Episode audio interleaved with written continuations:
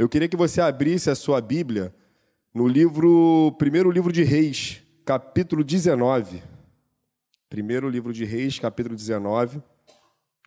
Enquanto você vai abrindo aí, você também está na internet. Fique certo que o Senhor também está com você, tá bom? E que culto maravilhoso, né, irmãos, que nós tivemos nessa. Estamos iniciando nessa noite. É, quem sentiu a presença do Senhor nesse louvor, eu fui um deles tá? Mas independente de sentir a presença dele, Deus está aqui, porque a palavra dele nos garante que ele está aqui, né? Quando dois e três reunidos no nome dele, ali ele estará. E você que anda na internet também, você não está com dois ou três de repente, mas um espírito quebrantado e o coração contrito, o Senhor também não desprezará. Então, sinta-se abençoado na sua casa e eu espero que o Senhor fale contigo. Primeiro livro de Reis, capítulo 19. Eu vou ler os três primeiros versículos. Diz assim: Acabe contou a Jezabel tudo que Elias havia feito e como havia matado todos os profetas à espada. Então Jezabel mandou um mensageiro a Elias para dizer-lhe: Que os deuses me castiguem se amanhã, a esta hora, eu não tiver feito com a sua vida o mesmo que você fez com a vida de cada um deles. Versículo 3: Elias ficou com medo, levantou-se para salvar a sua vida, se foi e chegou a Berseba, que pertence a Judá, e ali deixou o seu servo. Vou ler só os três primeiros. Para quem não, não sabe essa história, eu só quero, antes de entrar propriamente dito na mensagem, é, nós temos alguns personagens aqui muito importantes e tem que ser ressaltado. Elias, para quem não está muito habituado com a história dele, foi um grande profeta do Antigo Testamento. Elias, e o que, que o profeta fazia? O profeta era a boca de Deus para o povo, era o mensageiro de Deus para o povo dele. Então, assim, o profeta ele trazia, de repente, alguma exortação, alguma orientação, de repente o povo de Deus estava ali um pouco é, não seguindo os caminhos do Senhor, o profeta vinha, ó, vamos voltar, vamos direitar isso aqui, tá? algumas, algumas, algumas coisas acontecendo errado. Então, o profeta era uma pessoa muito importante para o povo de Deus no Antigo Testamento. Só que nesses versículos também não fala só do profeta, fala de Acabe. E quem foi Acabe? Acabe, ele foi o rei do povo de Israel. Era o rei que estava presente naquele momento aqui no livro de Reis, capítulo 19. Só que o rei Acabe, ele fez algumas alianças, né, que não que não agradaram ao Senhor. E uma delas foi ter se casado com Jezabel. Jezabel era uma mulher pagã, que ela não tinha os costumes e, e, e, a, e a religião dela não era a mesma que o povo de Deus. Ela não servia a Deus. Na verdade, ela servia a outros deuses. Então, irmão, a primeira coisa que eu queria te falar nessa, nessa noite, cuidado com as alianças que nós fazemos. Algumas alianças que nós fazemos na nossa vida, ela vai custar um preço muito caro lá na frente. E não foi diferente com o povo de Israel. Essa aliança de, de, de, de Acabe com Jezabel custou um preço muito caro. O povo começou a ficar muito idólatra. O povo acabou de, de rejeitou a presença de Deus, rejeitou os costumes, a palavra do Senhor e começou a idolatrar outros ídolos. Só que quando acontece isso em algumas situações, o profeta se levanta. Deus escolhe um homem e aquele homem se levanta para combater essas práticas. E levantou Elias. Elias, então, ele começa a confrontar o rei. Só estou dando uma contextualizada para quem não conhece, que está visitando pela primeira vez, se habituar com essa história. Então Elias, ele vai lá, começa a confrontar o rei e ele começa a, a ir contra tudo aquilo que, que, que tem sido pregado, que tem sido instituído, toda essa idolatria. E exatamente, né, irmão, o papel da igreja hoje, né? A igreja do Senhor, ela tem que ir de contra tudo que tem sido pregado nas ruas, nessas ideologias, todo esse, esse contexto que nós estamos inseridos. Então, irmãos, Elias foi esse cara. E Elias ele obtém uma grande vitória. Ele vai duelar lá com o povo de, de, de, do povo de Baal, que era um deus que, que Jezabel cultuava, e ele obtém uma vitória, ele obtém uma grande vitória. Ele manda, bem rapidamente, ele manda levantar dois altares lá. Um lá era dedicado ao Senhor, o Deus dele, o nosso Deus, o único digno. Ele confronta os profetas a, a levantarem o altar. E os profetas tinham uma missão ali. Qual era a tarefa? A tarefa é se caísse fogo do céu, incendiasse o altar, aquele ali seria o Deus. E os profetas, eles começam lá a cultuar os profetas de Baal, centenas de profetas, não eram, e Elisa estava sozinho, e nada acontece.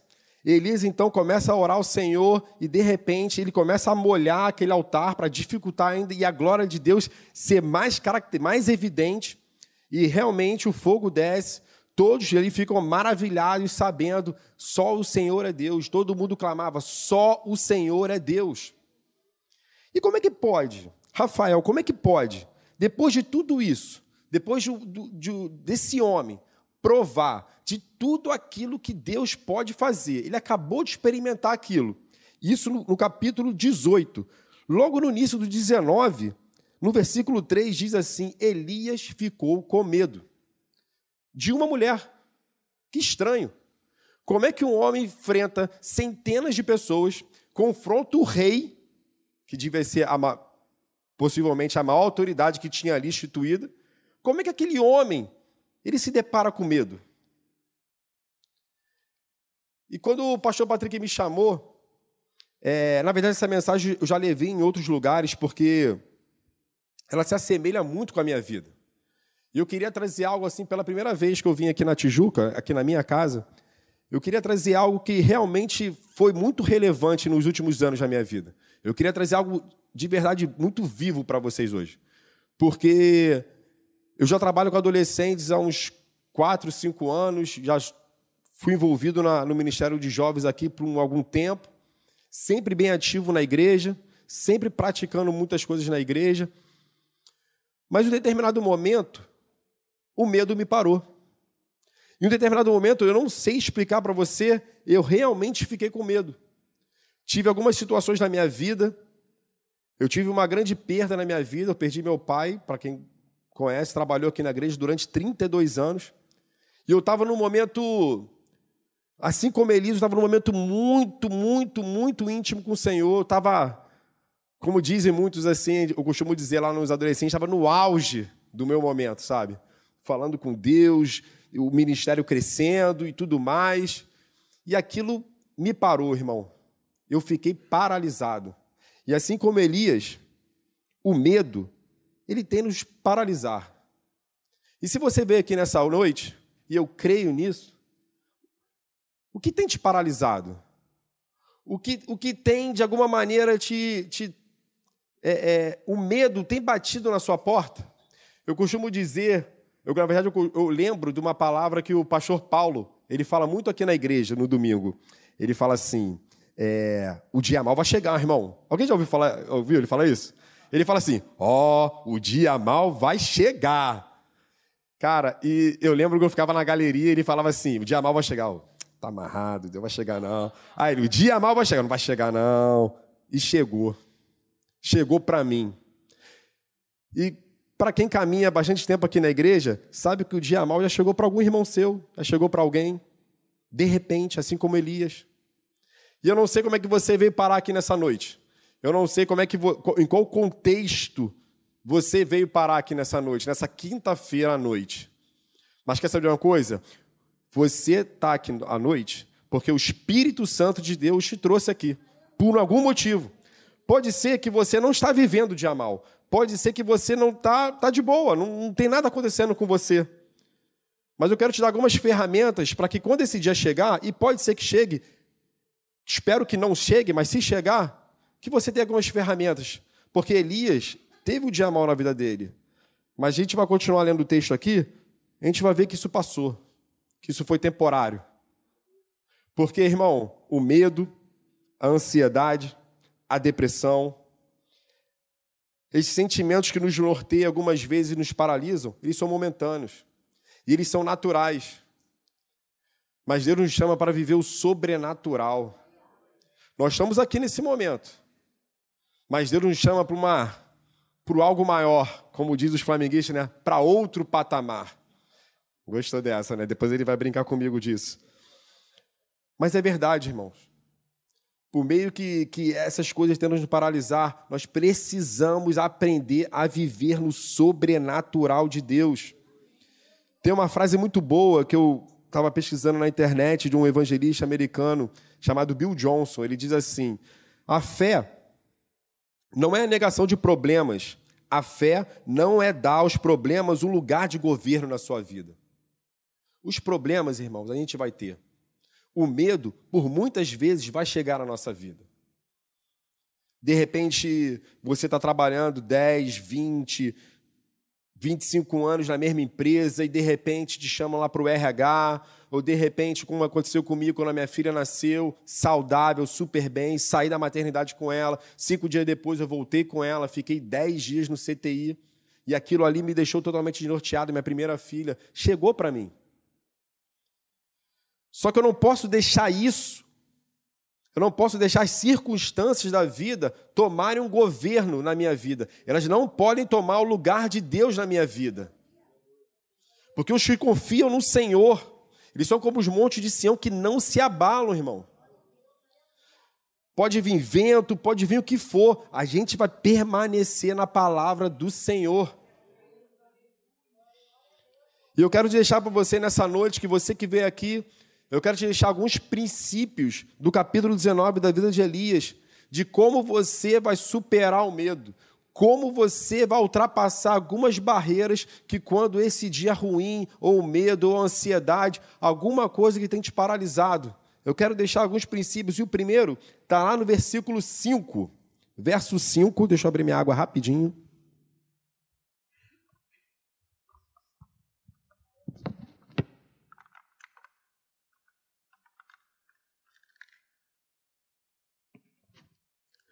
Versículo 5 diz assim: Deitou-se e dormiu debaixo de um zimbro, e eis que um anjo tocou nele, ele disse: Levanta-se e coma. Vou ler um pouquinho antes no 4. Ele mesmo, porém, foi para o deserto, caminhando o dia inteiro. Por fim, sentou-se debaixo de um zimbro, sentiu vontade de morrer e orou: Baixa, Senhor, tira a minha vida, porque eu não sou melhor do que meus pais. Voltando, repetindo, deitou-se e dormiu debaixo do zimbro, e eis que o anjo lhe tocou e lhe disse: Irmão, Elias estava desesperado. Desesperado. Ela quer me matar, eu vou embora, vou embora, meu servo. Chamou o que andava com ele, largou o servo para lá, caminhou o dia inteiro, inteiro.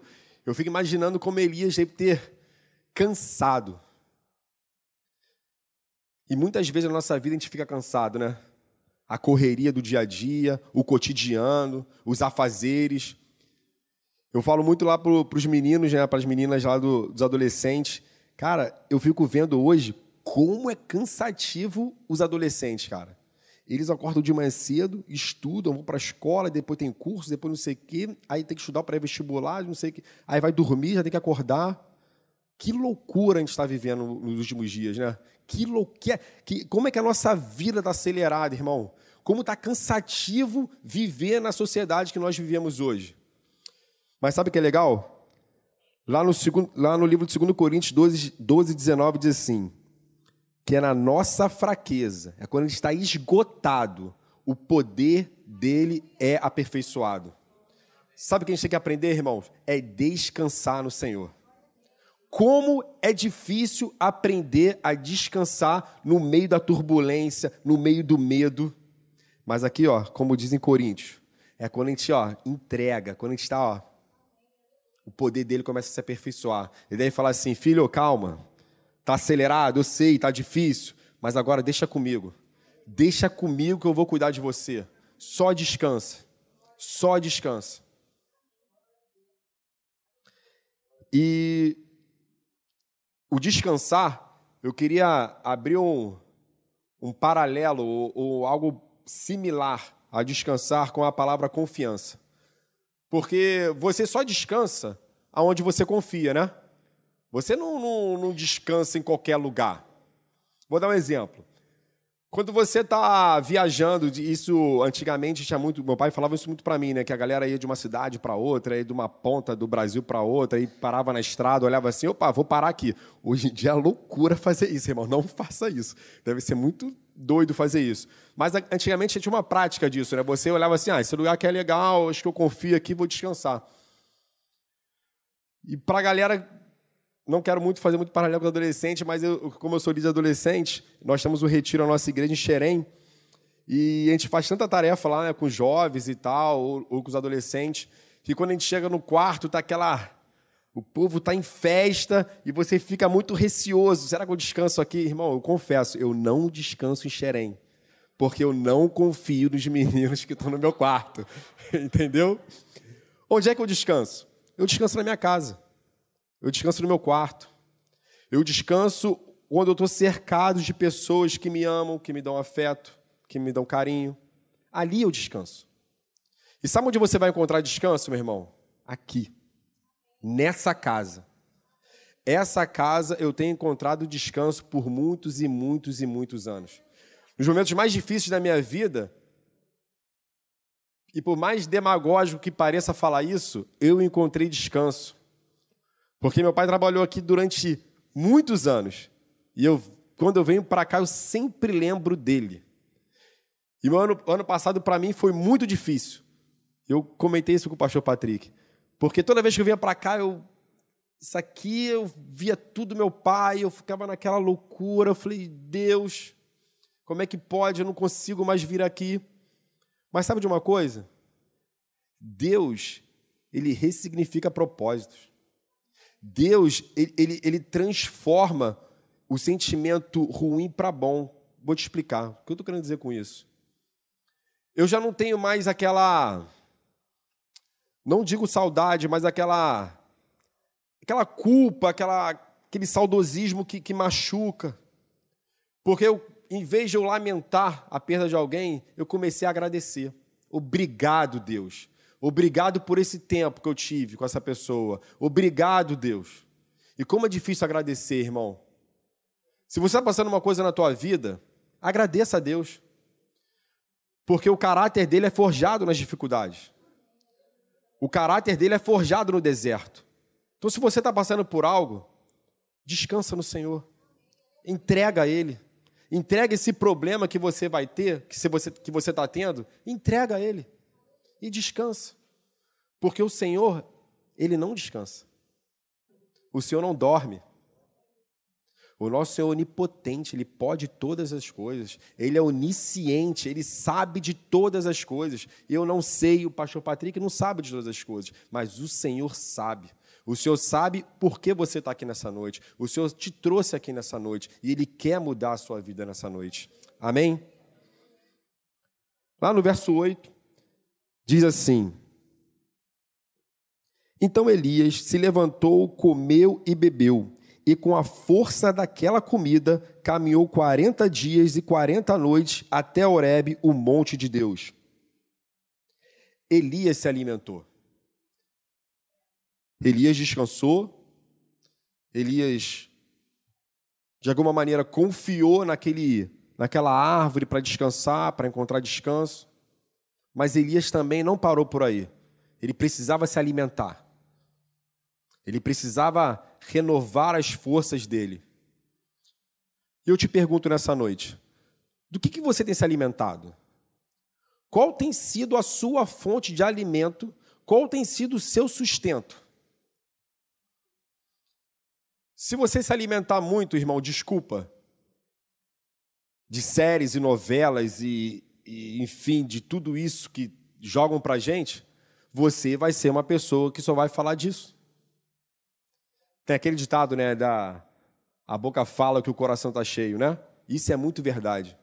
E sabe como eu me peguei, eu me peguei, eu me peguei assim, Deus me deu um, uma rasteira um dia desses, lá no prédio onde eu moro, todo mundo me fala assim, e aí Vascaíno? E aí, Vascão? Aí no elevador, e aí Vascaíno? Aí na portaria, e aí Vascaíno? Eu falei, meu irmão, que isso, mano?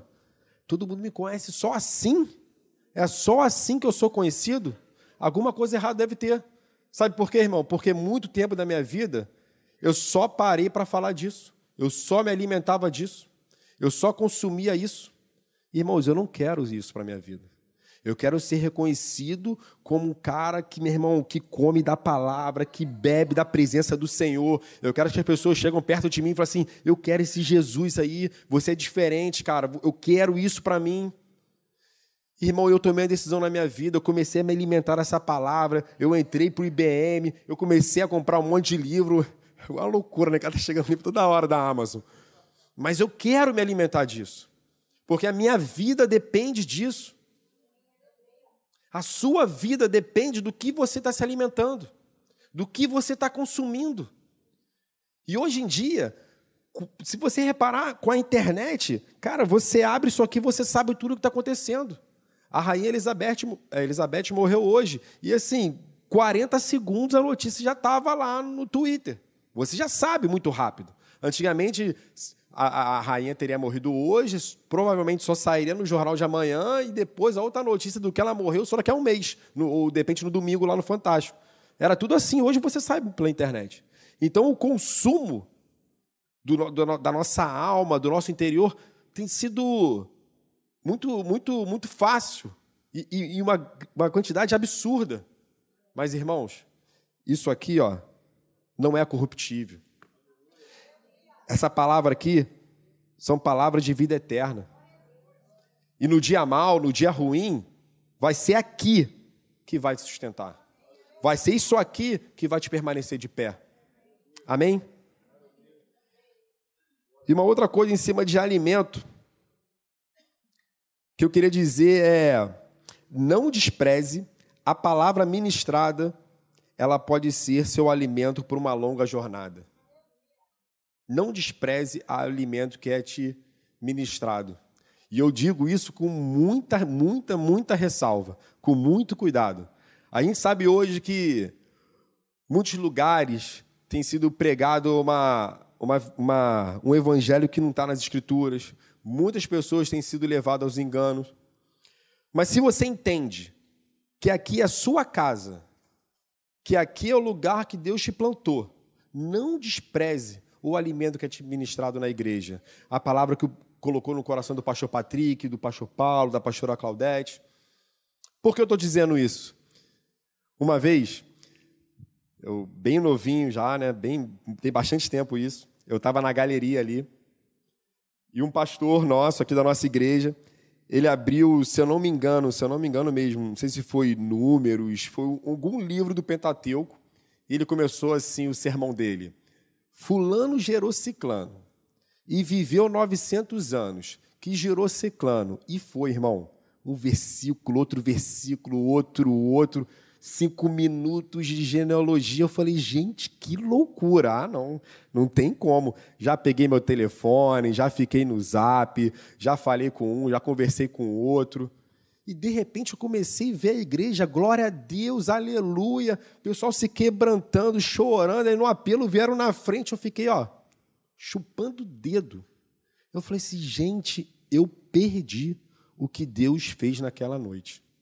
Enfim, o pastor começou a falar assim: se o nome está aqui é porque Deus ele conhece cada um. Ele começou a ministrar em cima daquilo e várias pessoas começaram a receber do que tinha sido apresentado e eu fiquei de fora. Irmãos, eu nunca mais vou fazer isso. Eu quero me policiar todas as vezes que eu, que eu venho na igreja, para que eu possa sair daqui alimentado, de verdade, porque isso pode mudar a minha vida. Mas só uma observação: isso não pode parar por aqui. Aqui é um momento que eu costumo dizer de, de escape. O pastor Patrick eh, falou aqui no, na oração um pouquinho antes que aqui nós estamos em comunidade. E aqui nós ministramos na vida do outro, aqui a gente tem aquele calor, a gente se aquece, a gente vem com um problema, algum irmão que está um pouco mais, mais forte na fé nos abraça, no, nos orienta, mas eu preciso me alimentar na minha casa também. Eu preciso conhecer mais do Senhor na minha intimidade, porque na palavra diz, o que na palavra diz de, é, de Deus diz? Que quando eu fecho a minha porta, encontro com meu Pai que está em secreto, e em secreto Ele me recompen, recompensará. Então eu preciso, eu não posso desprezar o alimento que, me, que é ministrado aqui na igreja, mas eu não posso usar desse alimento para que eu use a semana inteira. Tem pessoas que vêm na igreja no domingo, se alimenta, louva, recebe a ministração e só vai se alimentar de novo no outro domingo. E depois no outro domingo. E depois só na ceia. E segunda, irmão? E terça? Você deixa de comer segunda? Você faz dieta de segunda a sábado? Eu não consigo. Eu já tomo café de manhã, vou para a academia, depois tenho que almoçar. Eu tenho toda uma rotina. Mas o que me é necessário é isso aqui, irmão. É, repetindo, é isso que me vai fazer de pé. Lá no verso 9, Se você puder acompanhar comigo, diz assim: Ali entrou numa caverna, onde passou a noite, e eis que a palavra do Senhor veio a ele, ele disse: O que você está fazendo aqui, Elias? Elias se abrigou. Verso 9. O engraçado é que Elias se abriga num monte chamado Horebe. Para quem não sabe, o significado de Monte Horebe é Monte de Deus. Então Elias, ele descansou, Elias se alimentou e com aquela comida ele conseguiu caminhar por 40 dias e 40 noites. Mas Elias também encontrou abrigo, ele encontrou um lugar seguro. Onde você tem se abrigado, irmão, no meio da dificuldade? Onde é que você tem se abrigado no meio das dificuldades da sua vida? O, grupo, o nosso grupo de amizade, ele diz muito sobre a gente. O grupo que você pertence, os teus amigos que você pertence, ele diz muito sobre você. Tem uma, um estudo na internet que fala assim que nós somos o reflexo de, de quatro, cinco pessoas que estão ao nosso redor. Isso diz muito sobre a gente. Eu tenho escolhido, irmão, ter uma família em Jesus. Eu tenho escolhido estar perto de pessoas que, quando eu estiver mal, vão me colocar para cima. De pessoas que eu posso ser instrumento de Deus, posso abençoar também. Você quer passar por esse dia ruim? Ser bem sucedido com isso? Se cerque de pessoas que têm a mesma fé de você. Se cerque de pessoas que têm o mesmo princípios de você. Se o teu casamento não vai bem, irmão, me desculpa, não vai ser o amigo do trabalho que vai te aconselhar melhor. Não vai ser aquele teu amigo do bar que vai te aconselhar melhor, se você tiver com uma dificuldade financeira. Vai ser pessoas que têm a mesma fé que você, que o mesmo princípio que você. Porque o conselho dele não vai estar pautado em achismos, em ideologias. O conselho dele vai estar pautado aqui, ó, na palavra do Senhor. E a palavra do Senhor, eu quero deixar muito, muito grifado isso, vai ser ela que vai te permanecer de pé nos ruins. E muito interessante no verso 9, e eu quero grifar essa última frase, tá lá. Ali entrou numa caverna onde passou a noite, e eis que a palavra do Senhor veio a ele e lhe disse. E eu quero deixar que você se atente nisso aqui, ó. O que você está fazendo aqui, Elias? Eu fico muito intrigado com essa pergunta que o Senhor faz a Elias. Porque se eu fosse confabular aqui, sim, só uma, uma conjectura, né? Elias deve dizer assim: Poxa, Elias, depois de tudo que eu te mostrei, depois de tudo que você viu, por que você está com medo, Elias? Eu tive contigo lá contra os profetas de Baal. Eu tive contigo e, na verdade, eu fui, eu fui é, é a, a voz que saiu pela sua boca lá quando você falou com o rei. Por que você está com medo, Elias? Eu sou o teu Deus. Eu que te gerei, Elias. Eu que te coloquei nesse caminho. E eu quero fazer da mesma maneira como parafrasear aqui o, o que eu falei agora para Elias, eu queria te falar nessa noite. Por que você está nessa situação? Por que você chegou nesse estágio? Deus é contigo. Por onde quer que você for, Ele é contigo. O que você está passando nesse momento, irmão, é só uma passagem, é só um momento. Mas nesse momento, Deus também é contigo. Deus não é só contigo em momentos bons, não, e alegres, não. Muito pelo contrário, Deus é contigo em todos os momentos da sua vida. Ele não te abandonou, irmão. Ele não, ele não deixou você desamparado. Por mais que a gente ache, por mais que a gente se encontre em situações difíceis, Deus, a fidelidade dele permanece para sempre. Amém? E lá no verso 15, depois eu até te convido em casa, você ler todo o capítulo, porque tem muita coisa boa nele. Eu quero ser bem sucinto nessa noite, porque é até a parte que, que eu mais gosto, é esse finalzinho. Lá no verso 15 diz: Então o Senhor disse a Elias: Vá, volta ao seu caminho para o deserto de Damasco. Chegando lá, um Jazael como rei da Síria. Vá, voltando, vá, volte ao seu caminho para o deserto de Damasco. Irmãos, Elias teve medo. Elias foi paralisado por algumas circunstâncias. No meu caso bem particular, eu sabia exatamente o que tinha me parado. Foi uma grande perda, foi um luto. Mas tem muitas situações que, quando a gente se pega, a gente fala assim: por que eu estou assim? Quem já passou por isso? Por que eu estou passando por isso? Às vezes a gente não sabe nem mais a raiz do problema que ocasionou. Simplesmente a gente se encontra totalmente solitário, sozinho. E Elias se sentiu assim. Só que Elias aprendeu a descansar. Elias aprendeu a confiar. Elias se alimentou. Elias encontrou abrigo, encontrou refúgio.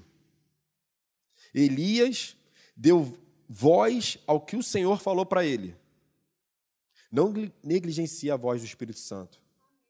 Se o Espírito Santo está te incomodando nessa noite, dê ouvido ao que o Espírito Santo está tá te ministrando nessa noite. Não negligencie a voz do Espírito Santo. Porque quando a gente ouve a voz do Espírito Santo, ele diz assim: ó, vá, meu amigo, vá, minha amiga, volte para o caminho, porque eu sou contigo. E o que Deus diz para você nessa noite, meu irmão, minha irmã, eu sou contigo. Volte para o caminho, porque Ele vai te sustentar em nome de Jesus. Queria chamar o Jal para vir aqui na frente.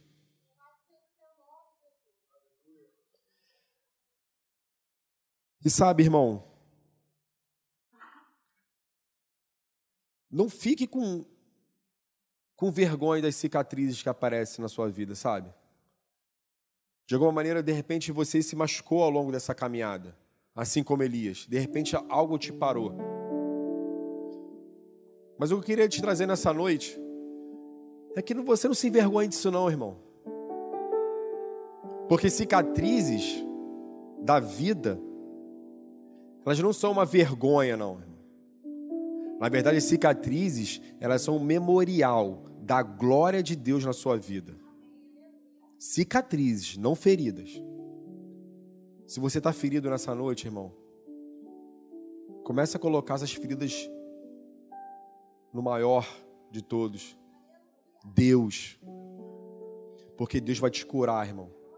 Deus vai te libertar. Assim como Ele tratou as minhas feridas e elas viraram cicatrizes. Hoje eu encontro com pessoas que de repente passaram as mesmas dificuldades que eu, passar, que eu passei. E eu consigo, de maneira mais clara, de maneira de, de quem passou por esse processo, consigo abençoar a vida de pessoas. E eu espero, irmão, de verdade, que na minha caminhada com Cristo, eu encontre pessoas que me ajudem, de verdade, a superar os outros obstáculos que vão aparecer na minha vida. Eu só tenho 38 anos. Eu ainda tenho muita coisa para viver. Eu tenho muita coisa para acontecer na minha vida. Né? Eu espero que, e a minha oração é que tudo ocorra bem. Mas se não ocorrer, eu quero me alimentar do Senhor. Eu quero encontrar abrigo na casa do Senhor. Eu quero aprender a descansar no Senhor.